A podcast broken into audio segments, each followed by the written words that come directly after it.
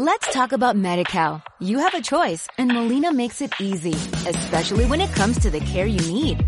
So let's talk about you, about making your life easier, about extra help to manage your health.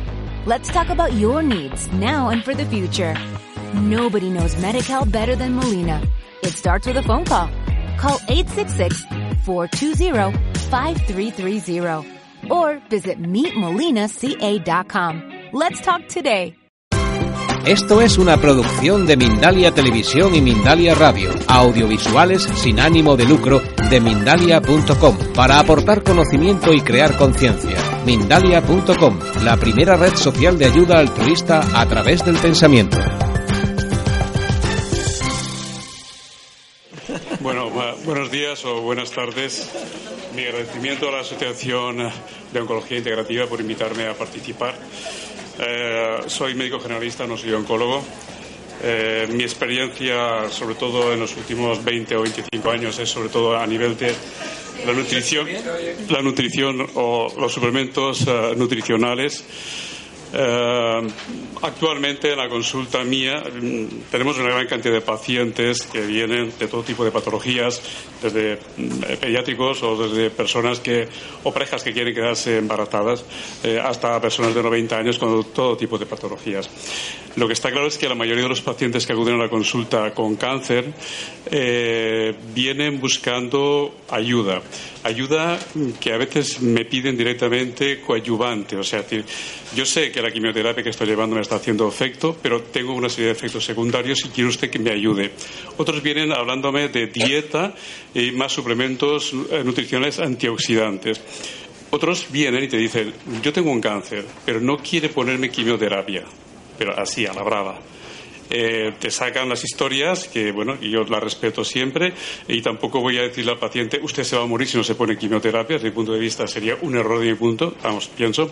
Y lo que sí que le sugerimos al paciente es, hable usted con su oncólogo u oncóloga, explicaré lo que hay y yo pienso que debería de ponérsela, desde mi punto de vista, y además podemos ayudarle, porque lo que podemos dar aquí son tratamientos de suplementos nutricionales que ya se ha demostrado que tienen una actividad directamente contra el cáncer, pero sobre todo tiene una actividad de sensibilizar a las células malignas frente a la quimioterapia o radioterapia.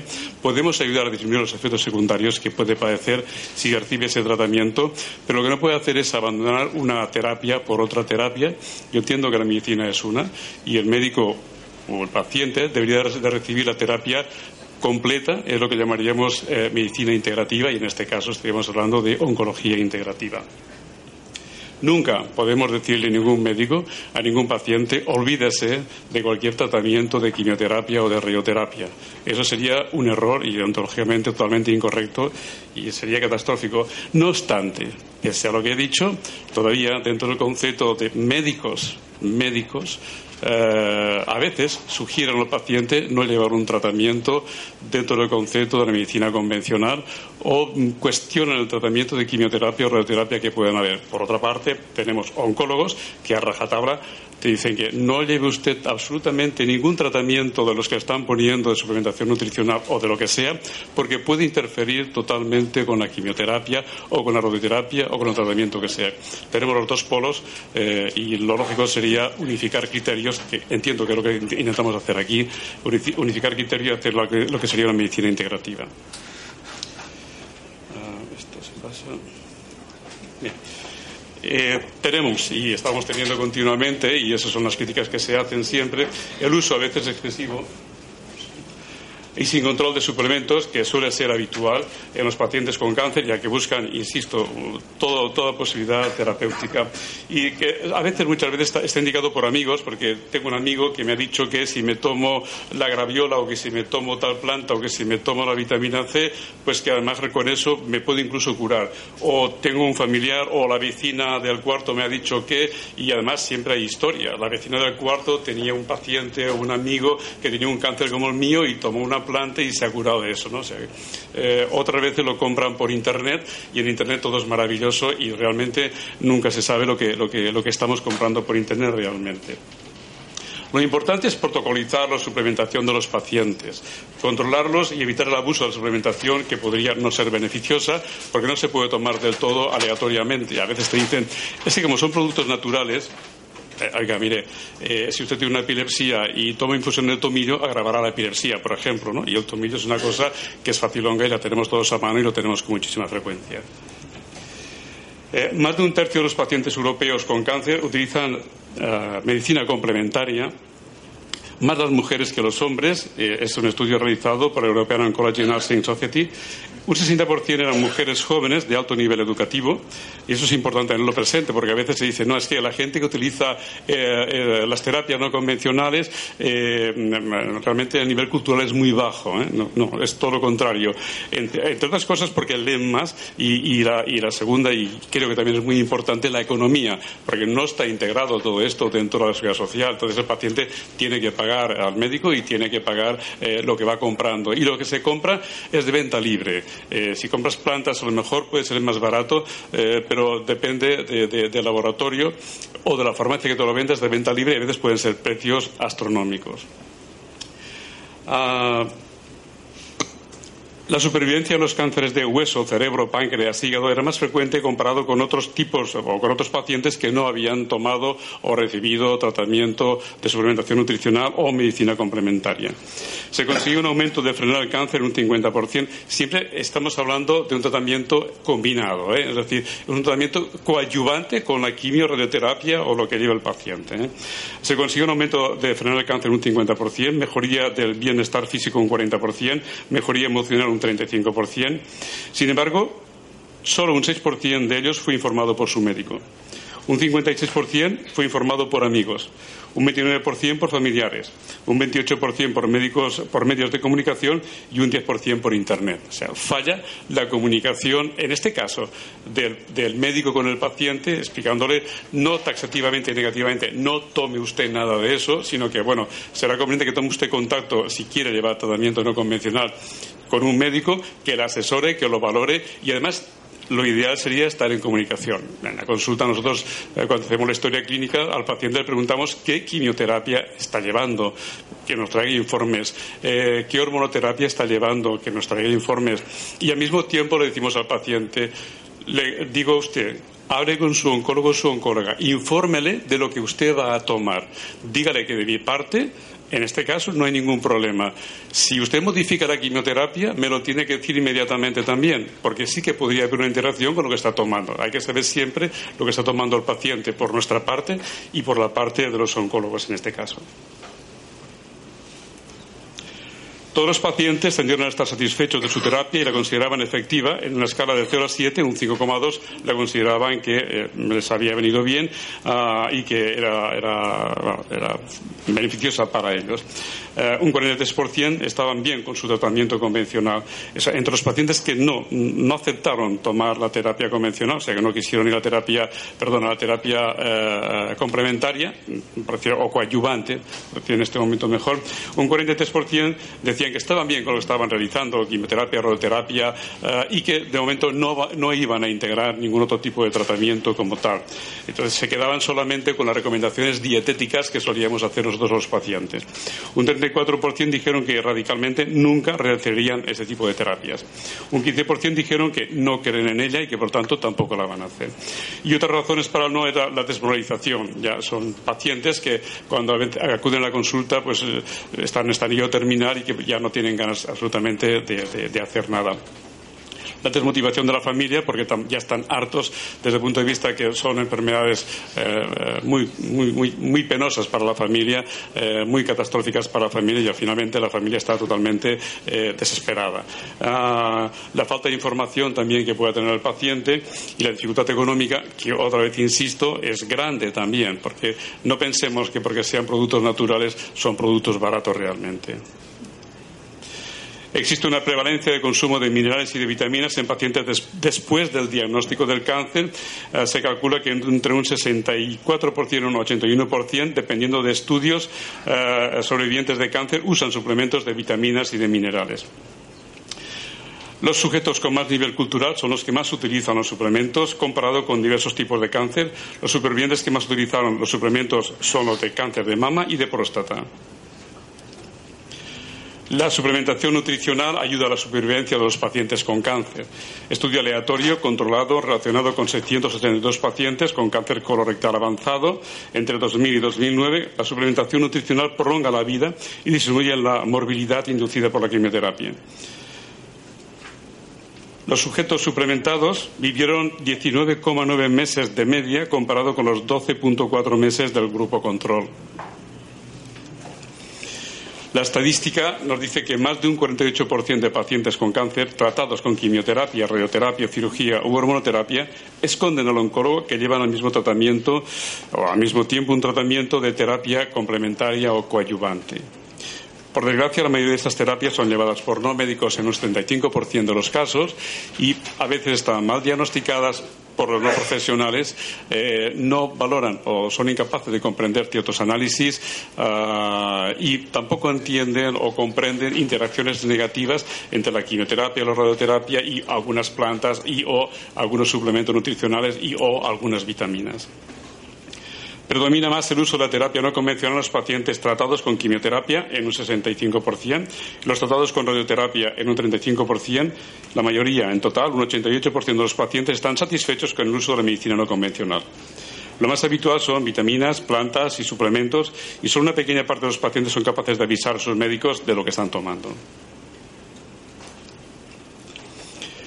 Nosotros nos planteamos no solamente hacer una terapia coadyuvante, sino nos planteamos hacer una quimioprevención, una quimioprevención que eh, implica eh, unas eh, normas básicas que de alguna forma todos los pacientes lo saben. O sea, saben, por ejemplo, que comer excesivamente es malo, saben que fumar no es bueno, saben que tienen que hacer deporte y algunas pequeñas matizaciones. Por ejemplo, la recomendación, oiga, mire, usted ha pasado un cáncer, usted está curado o en su familia hay antecedentes de cáncer, hay recomendaciones básicas, por ejemplo, no abuse del azúcar. Eso es eh, necesario que no abuse del azúcar.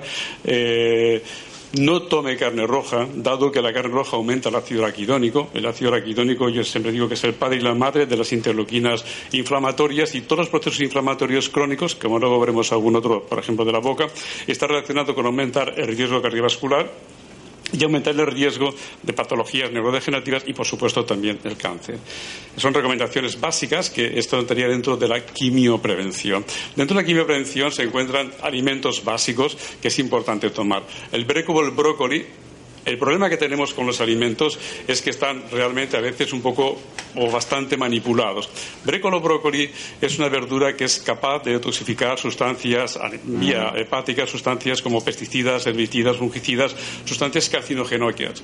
Pero el problema está en que el brócoli actualmente está manipulado y está en forma o, es una mutación llamado maratón. Ese brócoli te va a saciar, pero no te va a aportar absolutamente nada. Eso es un problema que hay. Entonces, sí recomendamos a la gente que tome brécolo brócoli. De ahí se saca una sustancia que se llama indol 3-carbinol, que lo utilizamos en cánceres, sobre todo hormonodependientes, porque tiene un efecto inhibidor de la aromatasa también, por ejemplo. ¿eh? Eh, pero es importante seleccionar los alimentos, la recomendación siempre va a ser la misma, siempre que usted pueda, es otra cuestión económica, tome usted alimentos que ahora llamamos orgánicos, ¿eh? antes llamamos ecológicos ahora llamamos orgánicos, pero es recomendable que intente tomar esos alimentos, evite el azúcar y siempre que pueda evite la carne roja o modere el consumo de la carne roja. Son ejemplos básicos, pero que es necesario introducir en aquellas personas que ya tienen antecedentes eh, en la familia de cáncer y o que han pasado un cáncer. La quimioprevención podría definirse como el uso de diversas estrategias preventivas contra el cáncer que nos permitan retrasar, inhibir o revertir la carcinogénesis, que pueden ser naturales o también pueden ser agentes sintéticos, por ejemplo. La quimioprevención, la suplementación de nutrientes es lo que podríamos llamar inmunonutrición también. Es decir, a través de, micronutrientes podemos estimular nuestro sistema inmunológico y es vital para el éxito del tratamiento de algunos cánceres. Diversos nutrientes son capaces de modular la respuesta del sistema inmune y contrarrestar el efecto inflamatorio. Por ejemplo, el zinc. Zinc es un, es un oligoelemento que, bueno, resulta que 22.000 genes de los 35.000 que tenemos están relacionados con el zinc. Por lo tanto, es muy importante para la genética y para la regulación de la expresión de los genes. Eh, los omega 3, ya hemos hablado anteriormente, o han, comentado, eh, se utilizan como cardioprotectores, son altamente antiinflamatorios e incluso pueden actuar, tienen una acción directa, dosis eh, según la cantidad que tomemos, sobre el cáncer incluso. La glutamina es un aminoácido que tiene distintos polos. Tiene un polo cerebral, lógicamente, y tiene un polo intestinal, sellando si existe un aumento de permeabilidad intestinal. Pero la glutamina permite que el paciente que lleva quimioterapia, eh, que, está en un estado muy avanzado, eh, pierda peso, permite la recuperación, de, mejora la capacidad de absorción de ese paciente y retrasa las situaciones de caquexia. Ah, la inmunonutrición es un tratamiento coadyuvante en el cáncer, es decir, no, tiene que ir por separado, sino que tiene que ser eh, tratamiento coadyuvante, en particular contra los cánceres asociados con inflamación, lógicamente. Existen varios estudios a nivel de la quimioprevención con la fitoterapia. La cúrcuma es una de, los, de, los, de, los, eh, de, las plantas más famosas, más conocidas y más utilizadas para todo tipo de patologías inflamatorias y en ese concepto también a nivel del cáncer, porque tiene efectos también a nivel de la modulación del cáncer. Eh, diversos tipos de cáncer han sido tratados con, con, la cúrcuma y existe una gran, gran, gran variedad de publicaciones que avalan su eficacia en el cáncer de próstata, de mama, de hígado, de piel, de colon, eh, de pulmones. La curcumina, que es la, forma activa de la cúrcuma, eh, protege contra múltiples mutágenos de nuestro medio ambiente y sabemos que muchas de estas toxinas tienen efecto directo en la formación de cánceres. Por ejemplo, las aminas heterocíclicas, eh, que bueno, cuando hacemos una comida, sobre todo rica en carne, la grasa o lo que sea, pues estamos tomando esas aminas que son extremadamente cancerígenas. El indol 3-carbinol y la curcumina son capaces de bloquear la actividad de esas aminas. Entonces, bueno, es una quimioprevención que podemos hacer. Una de las cosas que quisiera matizar es que una sustancia química es una molécula sintética y es, eh, no se puede modificar. Sin embargo, las sustancias naturales, entre comillas, como pueden ser vitaminas, eh, ah, como pueden ser sales minerales eh, y como pueden ser plantas, depende cómo estén preparadas y con que estén combinadas tendrán más o menos biodisponibilidad, es decir, la capacidad de absorberse y actuar. Entonces, a veces, eh, cuando yo reviso o leo eh, ciertas publicaciones científicas, pues bueno, eh, es importante conocer exactamente qué tipo de magnesio, qué tipo de cúrcuma, qué tipo de vitamina E han utilizado, porque varía muchísimo saber los, efectos finales realmente de, la, experiencia del estudio que hayan hecho pueden ser totalmente catastróficos dependiendo qué sustancia hayan utilizado. Os recuerdo, por ejemplo, uno que apareció hace cinco o seis años, no era relativamente con el cáncer, simplemente era la vitamina E, que la ponían a caldo. La vitamina E tiene muchísimas publicaciones que tiene un efecto importante a nivel de protección cardiovascular. Bueno, pero en esa publicación eh, discrepaban muchísimo y decían que la vitamina E no solamente no era protectora, sino que encima aumentaba el riesgo cardiovascular. Los mismos autores lo que hablaron es que al final, y esto habitualmente es una cuestión que a veces no se manifiesta, es que decían que habían utilizado solamente una fracción de la vitamina D, la DL-alfa-tocoferol, es una vitamina sintética, una fracción y sintética, y había provocado una baja de las gamma, del gamma-tocoferol, que es la parte de la vitamina E activa frente o protectora frente a problemas cardiovasculares. Es decir, eh, según cómo se ha hecho la investigación, podemos hundir totalmente la eficacia de una vitamina o relanzarla.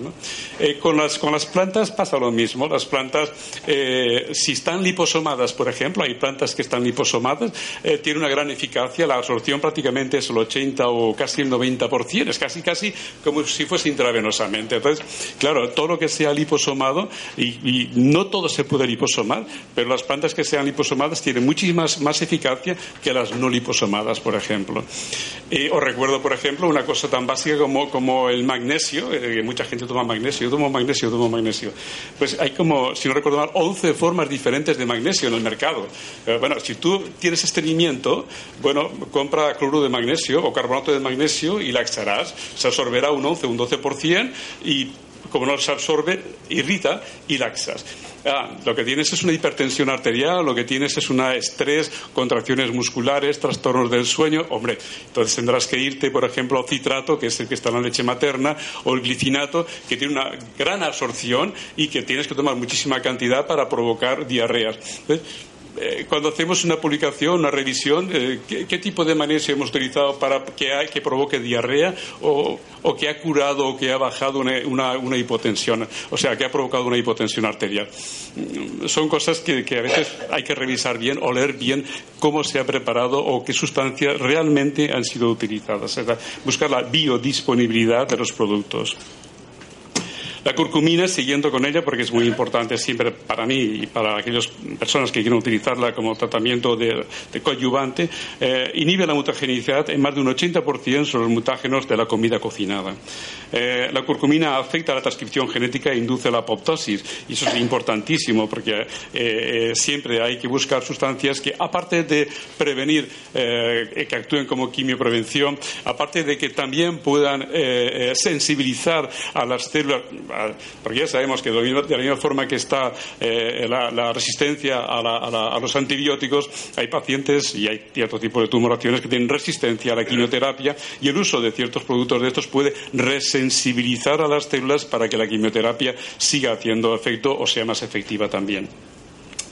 La curcumina tiene efectos positivos contra el cáncer gastrointestinal, en particular sobre el colon y recto, y la curcumina bloquea la actividad carcinogénica del Helicobacter pylori al bloquear la síntesis de la interleuquina 8, que es extremadamente proinflamatoria, y como consecuencia se activa eh, el factor nuclear kappa beta. Atención con la cúrcuma, yo soy un forofo de la cúrcuma, pero todo tiene sus limitaciones, lógicamente. Incluso, eh, eh, eh, ya no hablando del cáncer, sino que la cúrcuma, los pacientes pueden estar tomándola. No, hablamos de la cúrcuma que se pone en, el arroz o en lo que sea, estamos hablando ya de, extracto de cúrcuma o cúrcuma liposomada, ¿no? Estamos hablando ya de cantidades altas de cúrcuma, que, por ejemplo, la puede tomar un, paciente que le cae el pelo y está tomando cistina o cisteína por ejemplo, o que tiene un problema eh, de azúcar y que sabe que el ácido lipoico puede ayudarle un poco al control del azúcar ese, bueno, pues entonces eh, eh, ese paciente no puede tomar cúrcuma, o si toma cúrcuma no puede tomar eso porque interaccionan y fallaría el efecto de la cúrcuma. Y aparte de eso, y aparte de eso, tampoco es recomendable su uso con la quimioterapia irinotecan decir, que no sirve para. Eh, hay que saber exactamente el paciente qué quimioterapia o qué sustancias está tomando químicas para ver si existe interacción positiva o interacción negativa. Las crucíferas son importantes tomarlas. El indol 3-carbinol es una de las, de las, sustancias y el DIM eh, son sustancias que se sacan de las crucíferas y tienen un efecto eh, inhibidor de la aromatasa, eh, antioxidante también, antiinflamatorio, ah, altamente detoxificante. Eh, los componentes crucíferas alteran la progresión del cáncer de pulmón. El, isotiocianato, es componente del brecol, coliflor, eh, coles de Bruselas, bloquea la progresión del cáncer de pulmón e induce la apoptosis. Ah, otro trabajo informante de la actividad del brécol o del brócoli como inhibidor del crecimiento de las células tumorales de la vejiga. Las personas que consumen brécol tienen un 44% de disminución de riesgo de cáncer de vejiga. ¿Por qué? Porque lo que hace es que elimina sustancias químicas, sustancias tóxicas, entre ellas las nitrosaminas, ¿eh? que están relacionadas con el cáncer eh, de vejiga. Resveratrol es una, es una sustancia que se conoce desde hace muchísimo tiempo. Eh, es una sustancia que quienes más dominan un poco de alguna forma o conocen el resveratrol son aquellos médicos que trabajan en el concepto de medicina eh, anti-aging. ¿eh? porque la toma de resveratrol lo que hace es que prolonga la longevidad. Hasta ahí quedaba la cosa. Posteriormente se sabe que el resveratrol es un potente cardioprotector. Y ahora tenemos noticias de que el resveratrol realmente es un quimioprotector y al mismo tiempo tiene una actividad anticáncer. Es otra vez otra sustancia que es un inhibidor de la aromatasa. Por lo tanto, estaría indicado junto con el indoltascarbinol para aquellos pacientes que están tomando sustancias, tamoxifeno, eh, cualquier otra sustancia química inhibidora de la aromatasa eh, durante los cinco correspondientes años después de haber acabado eh, todo el tratamiento que puedan llevar. Se puede tomar al mismo tiempo y sin necesidad de retirar, por supuesto, ninguna medicación química, pero puede ser eficaz y al mismo tiempo disminuye los efectos secundarios de esa sustancia química. El resveratrol tiene propiedades antiproliferativas, ya que suprime la proliferación de diversas células tumorales, incluidos cánceres de, mama, de colon, de páncreas, de estómago, de próstata, de cabeza. es decir, prácticamente en la mayoría de los cánceres está indicado eh, el uso de resveratrol. Y quizás sea una de las, de las sustancias o de las plantas eh, o sustancias extraídas de plantas que eh, no tiene ninguna interacción negativa o que de momento no ha aparecido ninguna interacción negativa si se usa junto con quimioterapia, radioterapia o cualquier otro tipo de tratamiento. Depende de la dosis administrada, esa es otra cuestión. Es una, sustancia que realmente es cara si se utiliza en dosis altas y hay que utilizarla en dosis altas.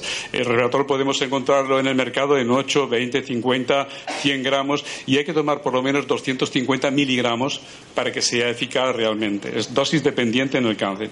Induce la apoptosis a través de una o varias vías en células B y células T, pero no afecta para nada a las células sanas. Inhibe el crecimiento del cáncer de mama activando la proteína, la proteína del gen supresor P53 y favorece la apoptosis. Por lo tanto, es un agente terapéutico y preventivo, o sea, quimiopreventivo, eh, frente al cáncer de mama.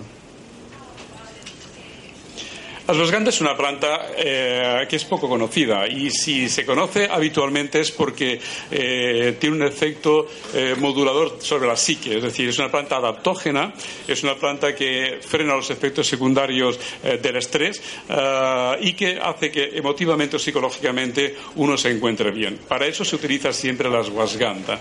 Y posteriormente, desde hace tres o cuatro años, sabemos que la ashwagandha es una de las pocas sustancias que por módico precio frena el acortamiento de los telómeros. Es algo importante también, eh, ya no en el, concepto del cáncer, sino en el concepto del envejecimiento como tal y de las enfermedades relacionadas con el envejecimiento. Pero la suasganda, hay trabajos como este, por ejemplo, que lo comparan con la doxorubicina, por ejemplo. ¿eh? Su efecto se debe a un componente, vitaferina, es más efectivo que la doxorubicina previene la formación de neovasos, angiogénesis, y favorece la supervivencia de los pacientes con cáncer. La hierba antiestrés, que es como se reconoce la ashwagandha, puede favorecer una potente, o sea, puede ofrecer una potente protección contra el cáncer, inhibiendo la activación del factor nuclear kappa beta proteína eh, que contribuye a la formación, a la inflamación ah, y al desarrollo del cáncer. Los probióticos eh, son la flora intestinal nuestra. Los probióticos resulta que eh, hace 10 años eran bacterias que las dábamos para cortar diarrea y ahí nos quedábamos trampanchos y todos y también. Posteriormente nos dimos cuenta que el intestino tiene una gran importancia, que no es una tubería de descarga y que se calcula que entre el 70 y el 75% de lo que llamaríamos el sistema inmune es el intestino. Por lo tanto es importantísimo tenerlo presente. Y los probióticos lo que hacen es que ayudan a regular el sistema inmunológico. Ahora sabemos que los probióticos ayudan a regular la obesidad ayudan a regular el colesterol, previenen el declive cognitivo también, por ejemplo, potencian la capacidad de absorción intestinal, hacen que fabriquemos vitamina K. La vitamina K, como luego veremos, es anticáncer, pero la vitamina K es un protector hepático y fija el calcio de los huesos también al mismo tiempo. Y los probióticos, y ya también hay publicaciones donde los probióticos tienen un efecto también sobre el cáncer. Es decir, los probióticos si no todas las semanas, semanas y semana no, aparece una publicación que habla de la importancia de los probióticos. La suplementación de probióticos potencia la capacidad antioxidante y las enzimas detoxificantes que provienen de la activación de dietas carcinógenas. La suplementación de probióticos, lactobacillus, en este caso acidófilos y bifidobacterium longus, disminuye las lesiones del ADN que favorecería el desarrollo de las células malignas. Sobre todo los probióticos tienen mucha importancia a nivel del cáncer de colon, si bien es verdad que se habla de forma global, pero sobre todo a nivel del cáncer de colon. Es decir, lo que hacen es que previenen las mutaciones del ADN de los colonocitos y son capaces de reparar mutaciones del ADN de los colonocitos. Sobre todo porque los probióticos fabrican ácido butírico y el ácido butírico es el que tiene esa función. ¿eh? El ácido butírico es el que tiene la capacidad de frenar las mutaciones del ADN de los colonocitos y favorecer la regeneración de nuestro ADN de los colonocitos. La boca es algo que preguntamos siempre a nuestros pacientes, por lo menos en la consulta nuestra, y siempre es algo que yo recomiendo a todos los médicos que pregunten cómo tiene la boca.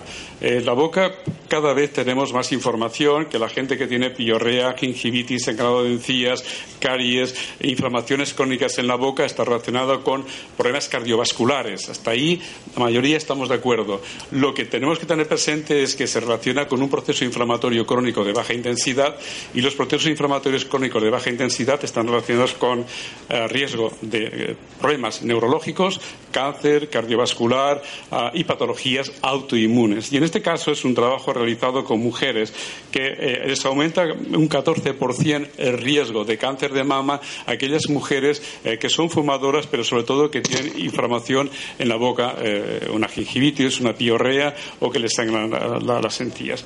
Ah, los probióticos es una de las pocas sustancias. También estaría una sustancia que se llama coenzima Q10 que también puede ayudar perfectamente a disminuir los efectos inflamatorios de, la, gingivitis. Pero los probióticos masticables, masticables, no tragables, sino masticables, que hay específicos para ello, los probióticos masticables suelen quitar rápidamente las inflamaciones de la boca. Entonces es importante eh, siempre valorar al paciente de forma sistémica y entre ellos acordémonos de que hay una parte que nunca nos, vamos, que siempre nos olvidamos de ella y nunca pedimos nada sobre ella, que es cómo tiene nuestra la boca. Tiene caries, tiene amalgamas, tiene implantes, le sangran las encías, tiene piorrea.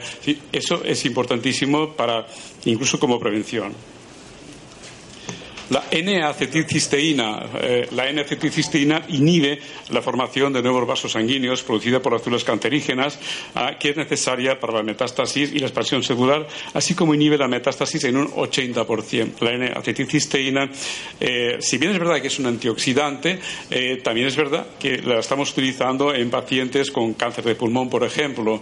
Ah, es donde más la estamos utilizando, por decirlo realmente. NAC tiene efectos quimiopreventivos y terapéuticos contra cáncer de pulmón, piel, mama, hígado, cabeza y garganta. Y NAC tiene una actividad anticáncer atribuible a grupos sufidril, que ofrecen protección contra los procesos oxidativos y metabólicos.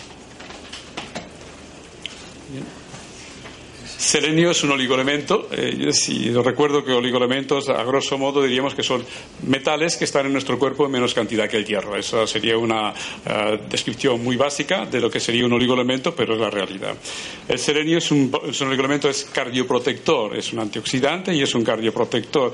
Pero el oligoelemento del selenio es muy importante eh, para prevención y como coadyuvante para una gran cantidad de patologías, incluido el cáncer. El selenio es uno de los nutrientes preventivos contra el cáncer más importantes y existe una correlación directa entre las concentraciones bajas de selenio en suero y un aumento de cáncer. El selenio es un agente quimiopreventivo en los cánceres humanos y pacientes con adenomas suelen tener niveles bajos de selenio y la suplementación de selenio suele, eh, puede normalizar los niveles de selenio y reducir la incidencia de riesgo de cáncer de colon. Eh, cuando a un paciente le hace una colonoscopia, le detectan pólipos, cuando acude a mi consulta, de entrada casi siempre sale con la toma de por lo menos eh, dos o tres veces al año la toma de algún frasco de selenio, con la idea de bloquear mutaciones en el ADN y que esos pólipos, si vuelven a salir, que pudieran mutarse y a, finalmente tener un cáncer de colon. El zinc, he dicho anteriormente la importancia que tiene, realmente es muy, muy importante, porque prácticamente, aparte de la genética, 22.000 genes se relacionan con el zinc, prácticamente todas nuestras hormonas se relacionan con el zinc. El tiroides se relaciona con el zinc, eh, eh, la insulina se relaciona con el zinc, las hormonas sexuales se relacionan con el zinc. Es decir, que necesitamos zinc para una gran cantidad, o sea, todas las hormonas nuestras dependen del zinc realmente. Aparte, es un antialérgico, es un antiinflamatorio, es un inmunomodulador también. La suplementación de zinc se asocia con disminución de riesgo de muerte por cáncer de próstata.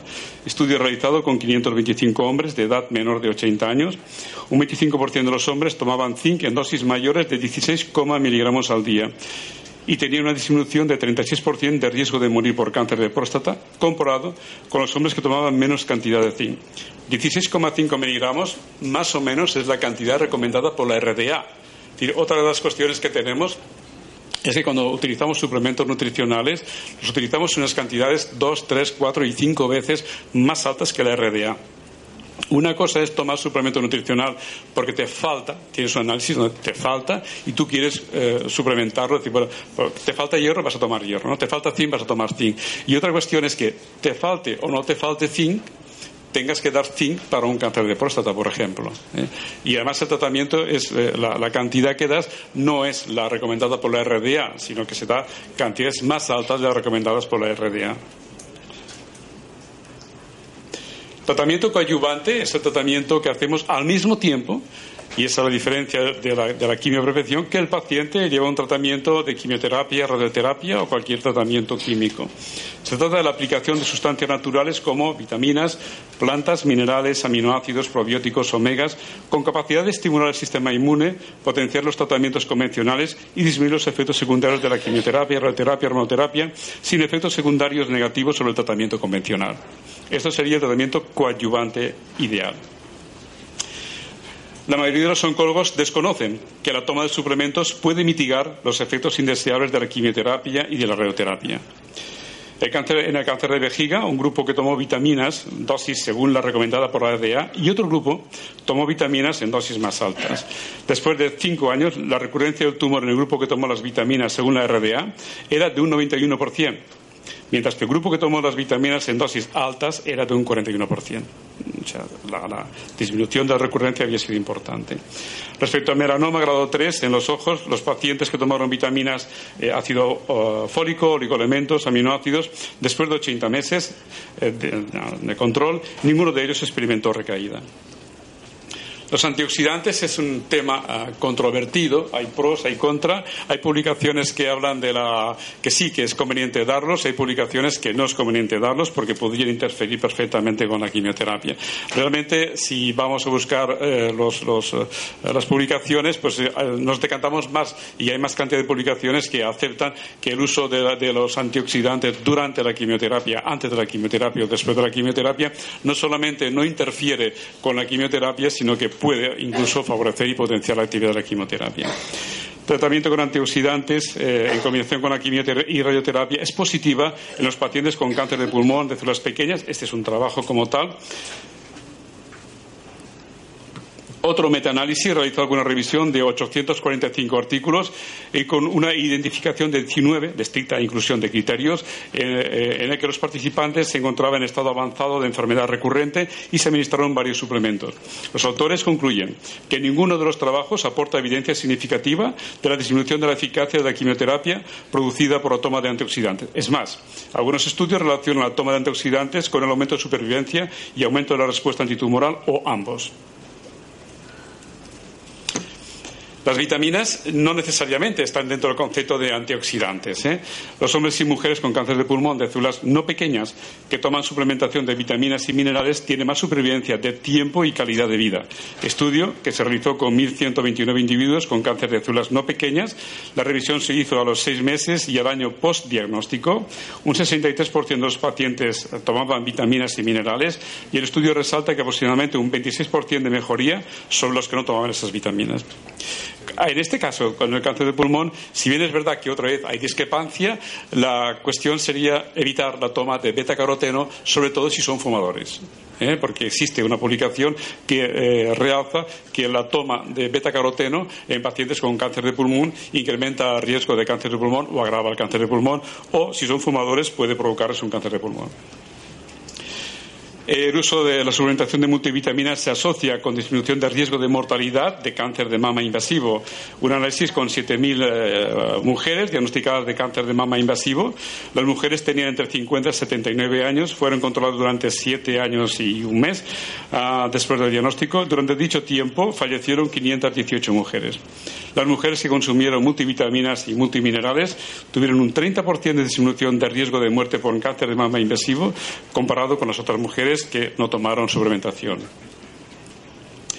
Los micronutrientes, que estaríamos hablando de la suplementación de vitaminas, eh, minerales, eh, los ingresaríamos dentro del concepto de, de, micronutrientes, se relaciona con mejoría de la supervivencia de los pacientes con tumores sólidos. Estudio realizado con 4.200 sujetos con diagnóstico de cáncer de mama, colon, pulmones y otros tumores sólidos pertenecientes a un estudio noruego. Uh, que comenzó en 1991 y que se recogieron informes hasta 1999 y el estudio finalizó en el 2007. Prolonga la supervivencia. Y el resveratrol, es, vuelvo otra vez, es la planta, se extrae de, eh, de, la uva, pero también hay plantas que, de las cuales se extrae el resveratrol. La, la, calidad es la misma de la uva o de la planta. Eh, es importante, se sabe, y hay publicaciones que han hablado muchísimo del resveratrol, eh, que es importante en el tratamiento del cáncer de próstata porque es capaz de bajar los niveles del PSA bastante rápidamente incluso. Pero también hay un estudio en este caso que es que se compara el melanoma, o sea, las células de melanoma tratadas solamente con resveratrol se consigue una destrucción de un 44% de, de, la tumoración y cuando se trata con resveratrol previamente y después con la, con la radioterapia, la destrucción de, de las, las células malignas llega a ser de un 65%. El resveratrol ayuda a disminuir la resistencia de las células malignas, es lo que hemos dicho anteriormente, eh, que tenemos sustancias que pueden eh, eh, sensibilizar a las células malignas para evitar los casos de resistencia a la quimioterapia e incluso potenciar más todavía la eficacia de la quimioterapia. Es capaz de suprimir el crecimiento del tumor de mama de células resistentes a la rapamicina y medicación inmunosupresora usada contra ese tipo de cáncer. Se estudiaron los efectos del resveratrol y de la rapamicina separadamente y en diferentes combinaciones entre líneas de células de cáncer de mama.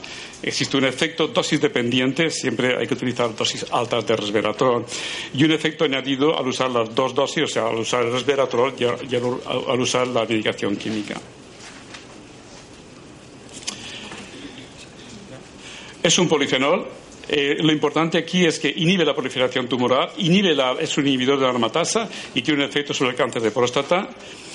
La cúrcuma con el resveratrol son dos sustancias que tienen una, alta actividad, tienen una alta sinergia y la mayoría de nuestros pacientes suelen estar tomando la cúrcuma con el resveratrol, estimulan la apoptosis también al mismo tiempo y disminuyen la activación del factor nuclear kappa beta.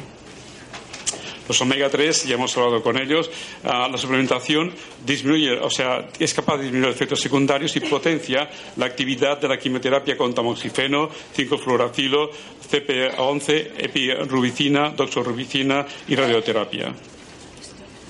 La vitamina C vía oral para la gente que tiene cáncer no sirve para nada. Les provoca más bien diarrea. La vitamina C, para que pueda funcionar en, estos pacientes, tiene que estar liposomada.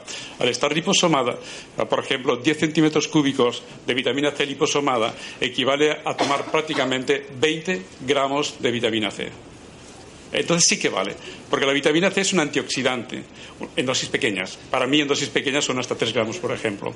Pero la vitamina C es altamente oxidativa cuando se utiliza en dosis altas y sobre todo cuando se utiliza intravenosamente. ¿eh? Este ejemplo, es, hay dos ejemplos que he puesto a nivel de la vitamina C intravenosamente. Mejora la calidad de vida de los pacientes con cáncer y prolonga la supervivencia. Capaz de disminuir los efectos adversos de los tratamientos convencionales y disminuye el dolor y aumenta el apetito y aumenta la energía. Son varias publicaciones. La vitamina C, este es un caso de 50 gramos de vitamina C intravenosa en una mujer con cáncer de mama recurrente bajo quimioterapia semanal. La, vitamina C se pone una o dos veces a la semana. Alta dosis de vitamina C intravenosa, 50 gramos, sesión dos veces a la semana, disminuye la fatiga, mejora el insomnio, mejora la función cognitiva y no se observan efectos adversos. La vitamina K2 se ha utilizado siempre, hay publicaciones sobre la leucemia, pero también sobre el cáncer de próstata, previene el cáncer de próstata eh, y es un tratamiento para el cáncer de próstata hormono o no hormono dependiente. Ah, la vitamina K lo que hace es que inhibe eh, eh, la expresión de las metaloproteinasas 137 uh, transcripcional y con eso frena o bloquea la aparición de cáncer. La curcumina que se saca de la cúrcuma, ya hemos dicho que la parte activa, lo importante es tomarla de alta calidad y siempre que sea posible, la curcumina siempre se puede encontrar en forma liposomada. Ah, es un inhibidor de la angiogénesis y bueno, gracias por vuestra atención.